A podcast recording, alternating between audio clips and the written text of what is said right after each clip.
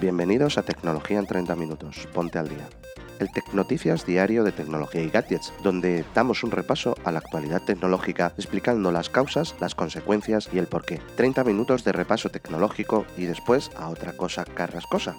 Esta sala fue grabada el 5 de noviembre de 2021 a las 3 de la tarde hora española y hablamos, entre otras cosas, de WhatsApp sin necesidad del móvil, criptos de nuevo, Foldable Device, el primer vehículo de lanzamiento espacial español y muchas más cosas como siempre con nuestros colaboradores y con la audiencia participando.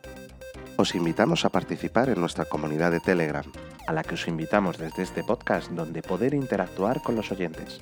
Os dejaré enlaces a la misma en las notas del episodio. Os esperamos mañana, como siempre, en el podcast de tecnología y gadgets. El audio de la grabación no ha sido editado. Bueno, pues venga, mientras sube Katy, para aprovechar aquí hasta el último minutito, pues nada.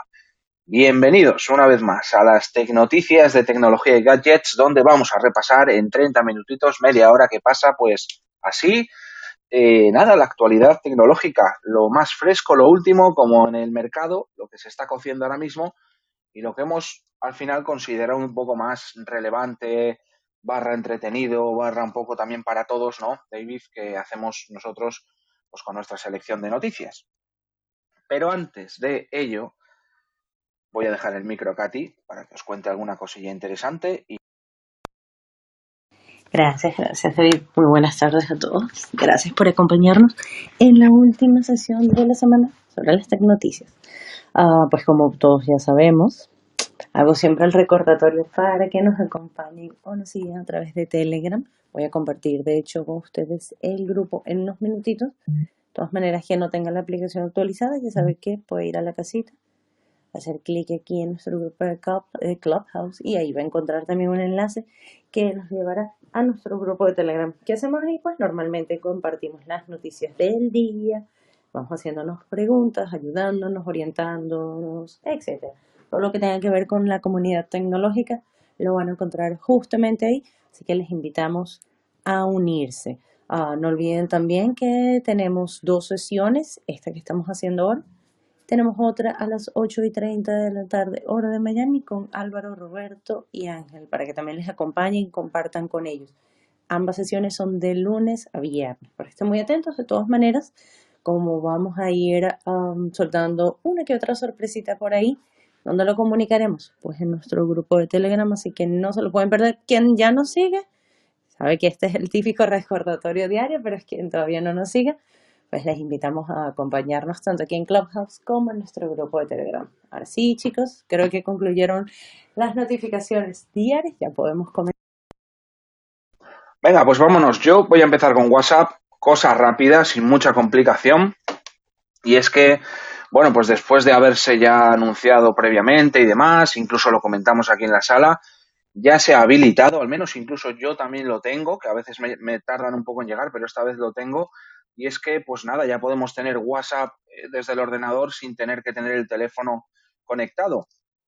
No sé si esto os pasaba a vosotros, pero es un rollo esto de tener que andar encendiendo, aunque sea a veces incluso la pantalla, para que WhatsApp web eh, detecte que está el teléfono conectado y poder funcionar con la versión de escritorio. Bueno, pues esto ya no va a ser necesario. Y nada, pues como digo, lo he comprobado desde hoy, ya está operativo. Te conectas a WhatsApp web, ya sea en la versión, como digo, pues la web o la de, o la de escritorio de Windows, y vais a poder tener el WhatsApp al lado. No pasa nada ya si se acaba incluso la batería del móvil, porque el WhatsApp de web va a seguir funcionando y vamos a, a poder seguir chateando. Pues como digo, muy bien, porque antes había que andar pendiente que si de encender el teléfono porque quizás WhatsApp en segundo plano, pues eh, sobre todo en Android, quizás se había bloqueado o incluso los gestores de energía, pues la dejaban sin conexión un momento y tenías que andar encendiendo y demás.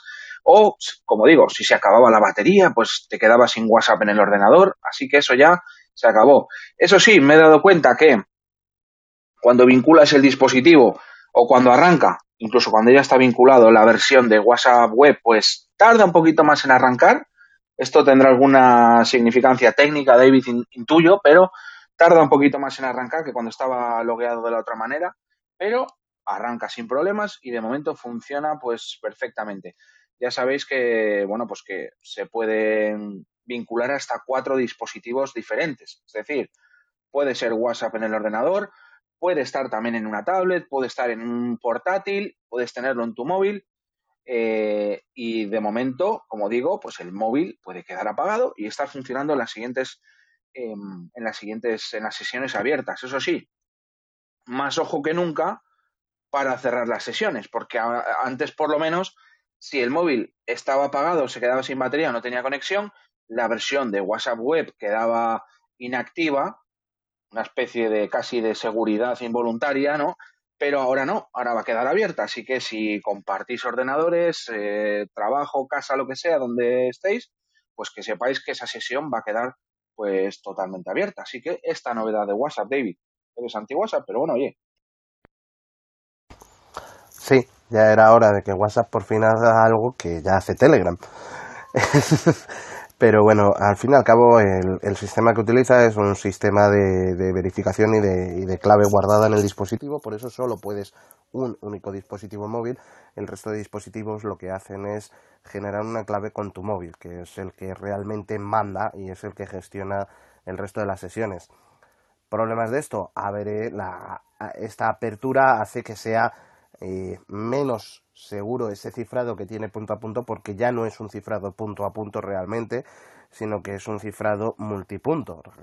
y eso ya son problemas eh, de seguridad, pero bueno, al fin y al cabo son problemas de seguridad eh, que ya son más accesibles para el usuario porque ya es el usuario el que, como tú bien has dicho, puede dejarse la sesión y entonces ya no es ni siquiera un problema de WhatsApp, es un problema del usuario.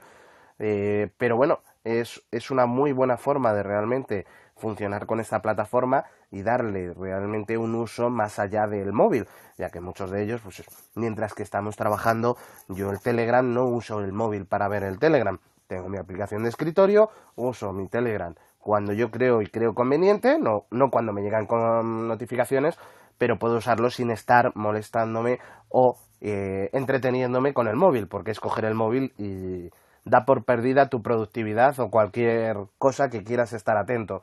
Así que yo esto lo veo muy muy buena nueva nuevo desarrollo de WhatsApp y pues bueno, la forma en la que lo ha implementado me gusta, no me parece no me disgusta realmente de que establece ese móvil como maestro, el cual va generando claves de acceso y de descifrado a otros dispositivos. Déjame David que diga que que qué chulo es desde que podemos colgar aquí los enlaces de, en este caso, solemos dejar ahí arriba fijado el de nuestro Telegram, donde somos ya 144 miembros, porque hasta hace menos de un minuto éramos 143, pero Josué, que está aquí arriba, se acaba de unir. Eh, ha subido aquí arriba, igual que Fernando, porque Katy, sabéis que os ofrece la mano y ya estáis aquí arriba, así que Dicho esto, por supuesto, José y Fernando, que, están más acostumbrados a estar por aquí, en cualquier momento, para comentar esta u otra tecnoticia, podéis levantar la mano, ¿de acuerdo? Que lo sepáis o si queréis incluso comentar otra que tengáis vosotros. Bueno, pues si quieres, eh, pasamos a, espera, espera. a una noticia. Espera, espera. Fer, Fer, ¿has levantado el micro? ¿Sí? No, no, tranquilo, ah, noticias, ah, noticias, noticias no tenía. Solo una pregunta porque yo todavía no he, no he jugado con, con, este WhatsApp. ¿Cuál es la forma de, de entrar? ¿Como en Telegram? Eh, o, como antes mediante el código QR? ¿Cómo se hace el, el WhatsApp web ahora? No, es igual. Tienes que darle a dispositivos vinculados y se escanea el QR. Eh, yo lo he hecho así, vamos. O sea que, sin misterios igual. Claro, que es igual que antes, pero como dice el otro David, mm, con menos seguridad. Realmente la seguridad la tienes igual, lo único que, está haciendo es que eh, en vez de ser un, un, cifrado punto a punto, es un cifrado multipunto, es decir, hay cuatro dispositivos que son capaces de descifrar porque lo que hace es precompartir la clave de descifrado. Esto normalmente eh, lo que implementó Facebook, bueno, Meta ahora, lo que implementó Meta fue el mismo sistema que utiliza Signal, que es un sistema eh, basado en, en la algoritmia RSA de clave pública, clave privada. Yo te doy mi clave pública y todo lo que tú cifres con esa clave pública, yo solo lo podré hacer con mi clave privada. ¿Qué es lo que hace el dispositivo WhatsApp? Cuando tú haces esta conexión con QR, eh, que es, digamos, una de las cosas más seguras. ¿Por qué? Porque inherentemente estás usando un eh, casi triple factor, estás usando realmente un doble factor. Estás usando algo que conoces, algo que tienes y algo que sabes.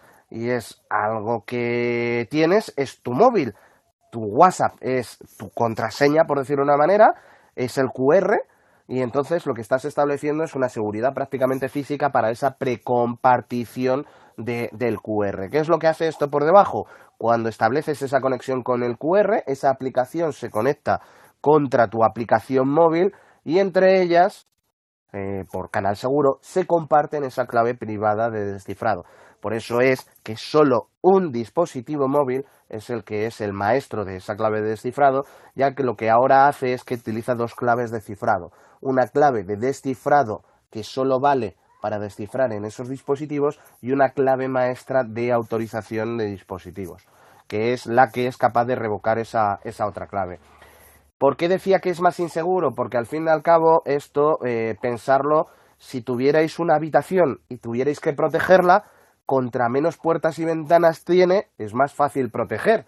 Pues aquí has pasado de una habitación con una puerta a una habitación con cuatro puertas.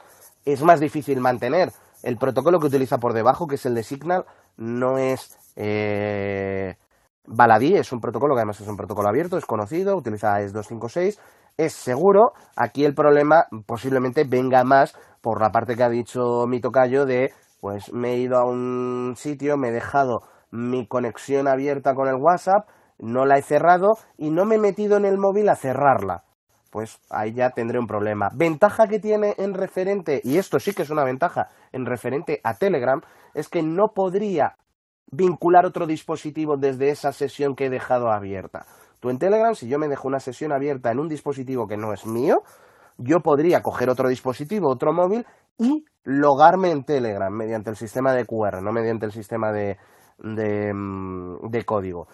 Eso es un fallo que tiene Telegram. En este caso, ¿cómo lo han implementado? Estableciendo un maestro, que es el único dispositivo, y cuatro clientes, que pueden ser eh, cualquier cosa que no sea un móvil. Ok, muchas gracias. David, ¿te arrancas con otra tecnoticia que tengas por ahí? Venga, me, arranco con una cosa de, pues, eh, si por un casual tenéis la oportunidad maravillosa, como yo, de poder estar en Madrid eh, durante los días 11, 12, 13 y 14 de noviembre, pues eh, la empresa PLD Space, que es una de las empresas que está fabricando, eh, siempre hablamos de SpaceX y de Blue Origin, pero es que la industria aeroespacial privada no solamente está en Estados Unidos, en España tenemos muy buenas empresas y está desarrollando el cohete espacial que será el primer cohete real español 100%, ya que aunque tenemos tecnología aeroespacial, no tenemos tecnología para poner artefactos en, órbita, eh, sí que tenemos muy buena tecnología aeroespacial, pero no para poner artefactos en órbita.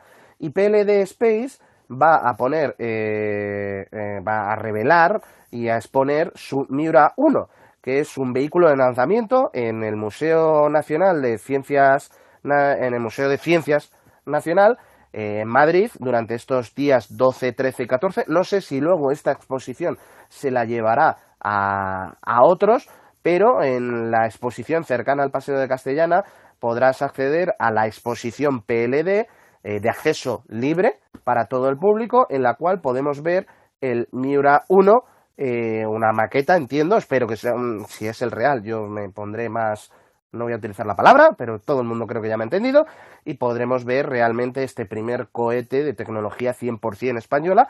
Luego será fabricación china, como todo nos pasa en la electrónica, pero que es tecnología 100% española y eh, me, autocorrijo ahora mismo, no es que sea nuestro primer cohete, porque ya hemos tenido cohetes, lo que pasa que la diferencia entre un cohete y un misil, ya hemos tenido misiles, es que un cohete puede dejar carga en el espacio, y esto sería lo que ahora, comúnmente en tecnología aeroespacial, se llama un vehículo de lanzamiento, un launch vehicle, ¿vale? Eh, este sería nuestro primer launch vehicle con suerte de algunos otros proyectos que tuvo el INTA en el pasado, pero que no llegaron nunca a establecerse.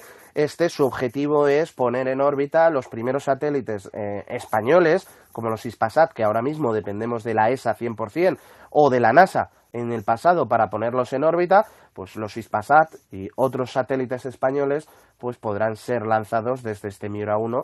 Así que os invito el día 12, 13 y 14 de noviembre, si estáis por Madrid o alrededores, a acercaros al Museo Nacional de Ciencias, eh, entrada gratuita para poder ver este, este nuevo cohete de tecnología 100% española. Pues es buen plan, David. Claro que sí. 12, 13 y 14. Pues nada, es que me estaba acordando, me estaba riendo yo solo, me estaba acordando de la película El astronauta de 1970 con Tony LeBlanc y, y el amigo José Luis López Vázquez, así que eso del primer cohete fue de, el primer cohete fue de esta gente y ahora ya pues ahí avanzamos. y si no, pues eh, los cohetes de la tía. Eso es, eso es, eso es. Sí, señor. Profesor Bacterio. Bueno, pues venga, vamos con otra, David. A ver si nos da tiempo a contar unas cuantas. Y además, mira, que está Fer ahí abajo. Eh, no sé si lo habrá visto, pero quiero hablar de la peli o del tráiler de 8-bit Christmas que se va a estrenar en HBO Max y que, bueno, pues nos ha pasado antes Super Javi por Telegram y a mí pues me ha encantado, pero comentamos ahora. Eh, nada, que quiero hablaros de móviles plegables, quiero hablaros de plegables, de esos móviles que todavía son un poco casi un experimento que algunas marcas están poniendo a la venta, que algunos afirman que serán el futuro de los smartphones que ahora conocemos, pero que bueno, pues no está muy claro todavía si los smartphones plegables acabarán triunfando o quedarán ahí como un, eh, una anécdota que salió que unos cuantos valientes, ¿no? Porque se cuentan con los dedos de una mano, Huawei, Samsung, los primeros que lanzaron los plegables allá por 2019, luego se sacó uno de la manga Motorola, mucho más tarde ha llegado Xiaomi con un plegable que de momento solo se vende en China. Y los demás están ahí pues detrás de la barrera viendo a ver si se la pegan, si no se la pegan si venden mucho o no venden mucho, pero es verdad que hay patentes y planes de un montón de marcas, tenemos a tenemos a Oppo, tenemos a e incluso TCL, mm, tenemos a Vivo, tenemos incluso LG que ya se ha retirado de la batalla eh, de los smartphones, pero tenía su propia patente, su propio mm, smartphone plegable ahí en el horno y en los eh, a principios de año se empezó a hablar ya también del del Pixel Fold, del primer móvil plegable Pixel, es decir, de Google. Y es un móvil que, como digo, de momento son solo rumores. Por supuesto, Pixel, eh, Google no ha confirmado ni ha dicho nada, pero van saliendo cositas, van saliendo pistas y la última nos hace ver que posiblemente su llegada será en 2022. ¿Por qué digo esto? Porque ya sabéis que las noticias que nos llegan antes de que sean oficiales nos pueden venir o por un despiste de la marca, o que, se le, que sin querer sube una imagen a una web y luego la quita, los famosos filtradores, leakers de la industria, que hay unos cuantos y siempre sacan cosas antes de tiempo, los analistas que también prevén y tienen algo de información y nos cuentan cosas, pero hay una vuelta más de tuerca y esto pasa mucho y es el código, David, el código en los desarrollos de algunas aplicaciones de las marcas, ya sea su capa de personalización, el sistema operativo. En este caso, la aplicación oficial de la cámara de Google, es la cámara que llevan los Pixel, aunque se puede instalar en algunos otros dispositivos, pues hay gente que desgrana ese código, que eh, escudriña cada línea como si estuvieran cazando eh, en la selva hasta que encuentran algo. Y en este caso se ha encontrado una referencia, entre comillas, os digo, ISPixel 2022 foldable, es decir, una referencia clara a un teléfono plegable, un Pixel para 2022 eh, en un código, en una línea oficial de una aplicación de Google. Pero es que eso no es todo, porque es que han encontrado también referencias a las supuestas cámaras que podrá llevar el plegable de Google. Dos sensores de 12 megapíxeles y otros dos sensores frontales de 8 megapíxeles. Todos son sensores Sony y nada de burradas en megapíxeles, ni de 48, ni 64, ni ciento y pico. Conservadores, de hecho, como lo eran los Pixel hasta, hasta el último Pixel 6, pero como digo, una pista más.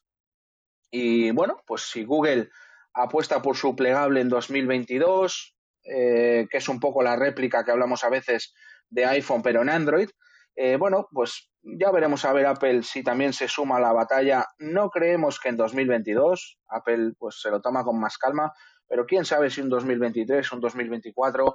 Algunos analistas afirman que será el 2023, otros 2024 cuando Apple también lance un smartphone plegable. Así que ahí está, Pixel plegable, vamos a ver si es verdad 2022, mientras tanto, de momento son móviles que casi suenan a ciencia ficción, no se ven mucho por la calle, la gente no se anima mucho a comprarlos, siguen siendo algo caros, es decir, al igual que tú encuentras un móvil con una cámara de 64 megapíxeles por 300, 400 euros, todavía no encuentras un plegable por 400, 500, no han llegado a una gama media de plegables, es decir, no se ha abierto a todo el público, todavía hay que pues dejarse ni por mil.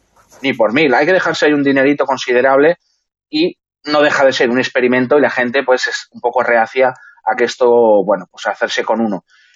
Dicho esto, pues nada, oye, simplemente saber vuestra opinión, qué os parece y, Aquí yo la parte, primero, bueno, primero la parte de lo del código que, han detectado. Eh, por poneros un poco en historia, antes esto se hacía mucho con, con Apple, era la única manera en la cual, tiempo sano ahora que estamos tan hiperconectados, sino tiempos cuando existían las Mac Wall, los viejos del lugar, algunos las recordarán, eh, era la única forma de saber si iba a haber un nuevo dispositivo, un nuevo ordenador, un nuevo lo que fuera porque eh, teníamos antes los sistemas operativos que los dispositivos. Ahora más o menos los tenemos a la vez o tenemos a la vez antes el dispositivo que la nueva versión del sistema operativo. Con lo cual evitan todos esos leaks. Me parece muy raro que Google, que es muy dada a utilizar, eh, por ejemplo, en sus Androids, eh, numeraciones y en las betas de los Android letras, me parece muy raro que ponga un nombre así, Pixel Foldable. Em, Luego, eh, porque Google es muy dada a poner huevos de Pascua dentro de su código. Eh, ahora ya no es tan famoso, pero en su día, cuando nació Android, una de las formas de ofertas de trabajo que tenía Google para la gente que quería meter dentro del departamento de, Android era embeber la oferta de trabajo dentro del código de Android. Por lo tanto, si habías llegado a encontrar la oferta de trabajo dentro del código de Android, es que eras una persona lo suficientemente eh, apta como para entrar en Google. Eh, hicieron lo mismo en vallas publicitarias que no eran tecnológicas. Eh, es, muy típico en Google hacer esto. Pero luego también, otra de las cosas a comentar en este aspecto es el tema de las cámaras. Google todavía no ha colaborado con Sony y eso sí que me llama la atención porque lo que se ha visto ahí no es una cámara, sino el driver de la cámara. Eso sí que llama mucho más la atención, el driver de la cámara asociado a un dispositivo. Esa parte sí que me llama más la atención. Y luego lo que decíamos de Apple, Google, que se lo toman un poco más con calma este tema de los dispositivos eh, plegables y es que hay que saber diferenciar lo que es la terminología foldable para eh, los anglosajones. El Microsoft Duo, que es un terminal cuya pantalla no es plegable, sino que son dos pantallas que se cierran sobre sí mismo y que dejan cerrado como si fuera un pequeño estuche, eso es un foldable para, para un angloparlante.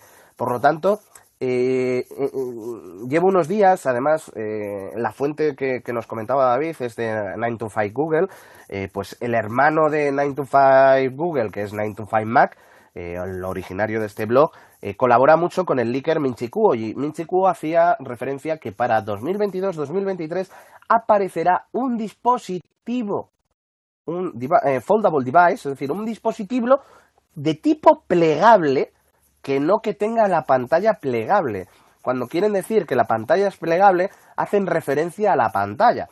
Así que eh, veremos a ver si realmente Google lo que nos presenta es un dispositivo eh, plegable y ver si alguno realmente encuentra la funcionalidad de estos dispositivos. Yo los únicos plegables que estoy viendo ahora, eh, pues a gente que le gusta mucho el diseño y que se compra el Z Flip, ni siquiera el, el Z Fold, sino el Z Flip ¿Por qué? Porque lo usan a lo mejor, son TikTokers, son YouTubers, son lo que sea, y tiene esa ventaja de que lo pueden colocar con las acciones en la parte de abajo, la cámara en la parte de arriba, y se les queda elevado. Un poco caro, creo que un trípode sale más, más barato que hacer eso, pero bueno, para gustos los colores.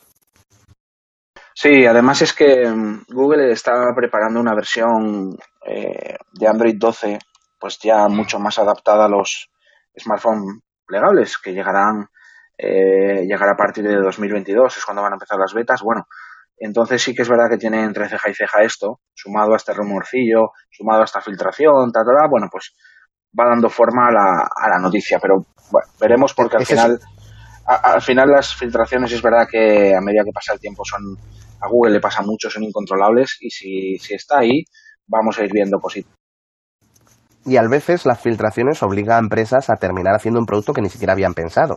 Así que, pero bueno, efectivamente ese soporte multipantalla ya se está metiendo de manera nativa en Android 12, ya lo lleva metido en Android 12.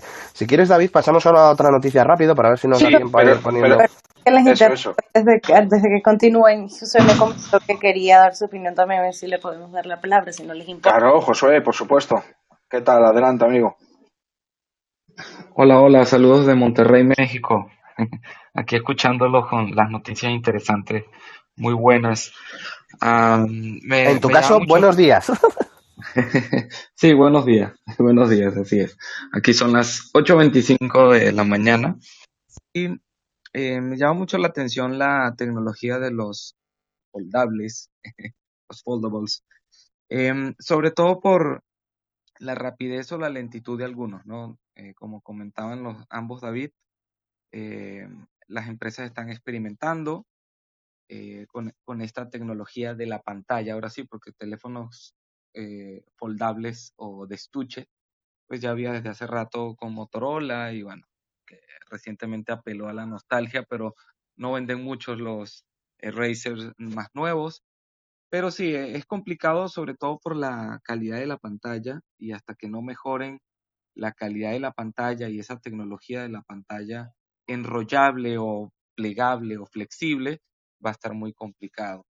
Y bueno, la rapidez o la lentitud de Apple pues es en cada tecnología, o sea, eh, eso es algo que no es nuevo, pero eh, es porque ellos quieren. Eh, es esa famosa frase de que ellos se esperan para tener las cosas buenas y por eso lo sacan tarde es mentira, porque está más que confirmado de que inclusive lo que sacan que se tardan falla. Entonces, es cuestión de orgullo de, la marca. Pero sí, efectivamente, em, hasta que no sean más económicos, hasta que no mejoren la tecnología de, la flexibilidad de la pantalla, esa calidad, porque inclusive ha tenido muchos problemas los primeros Galaxy Z Fold y, los actuales también han tenido inconvenientes. Eh, quizás no va a ser tan masiva esa, esa tecnología y no tan atractiva para los usuarios. Pues yo estoy contigo, Josué. Sí. Un, muy rápido porque tenemos que terminar. Eh, como sabéis, eh, os estoy hablando con el Z Flip 3. A ver, la calidad de la pantalla es buena, pero y esto le va a encantar a David Carrascosa. Esto con Jog no pasaba. A lo que, lo que le falta a estos teléfonos o a todas las tecnologías nuevas es que salga, mm, como quería hacer Jobs, que salga el teléfono con tres, cuatro aplicaciones que sean útiles para ese dispositivo y solo para ese dispositivo. Y eso es lo que le falta. Este teléfono, pues, eh, bueno, pues vale, pues es curioso, es gracioso, pero aparte de que la batería y la cámara no merecen la pena para un teléfono de mil euros, que este creo que está ahora en los mil cincuenta, eh, es que no tiene ninguna funcionalidad buena el que el teléfono se doble excepto lo que decía David. Sí, bueno, para un TikTok que, te lo pongas, pero bueno, eso lo puedes hacer con un trípode. Entonces yo creo que lo que le falta a los teléfonos, aparte de bajar el precio, claro, es eso, eh, que sea verdaderamente útil esa, esa característica única. Y, ya está. Y que sea, y, en este caso, Fernando, que sea más fino también, porque es verdad que sí, le, doblas eh, y al bolsillo, pero se queda bastante gordito, ¿no? Sí, no es incómodo, pero ¿sabes lo que pasa? Que al doblarlo la sensación de peso es mayor. Parece que pesa más de lo, de lo que es, sobre todo en mano, porque pesa prácticamente lo mismo que un teléfono normal, pero al doblarlo, claro, se concentra el peso. No pesa mucho. Eso sí, lo único, lo que más me ha gustado del teléfono es lo de doblarlo para colgar y esas cosas. Eso me he acostumbrado el primer día. Lo estoy intentando, lo intento hacer con los otros teléfonos normales. O sea, imagínate, alguno incluso a lo mejor hasta lo rompo. Alguno ha doblado ya. Bueno, pues eso que dices, Fernando, es clave. Eh, una cosa es, aquí tienes la tecnología que es posible y allá te las apañes, y otra cosa es, para esto es para lo que quieres esta tecnología que acaba de nacer, ¿no?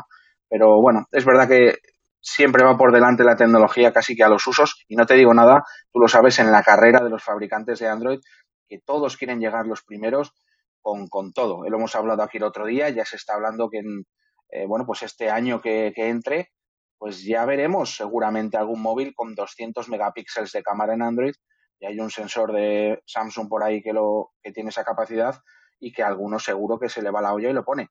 Así que bueno. Bueno, pues nada, David, eh, yo creo que mira, siendo viernes, mm, venga, comenta esa y luego voy a comentar yo la de HBO.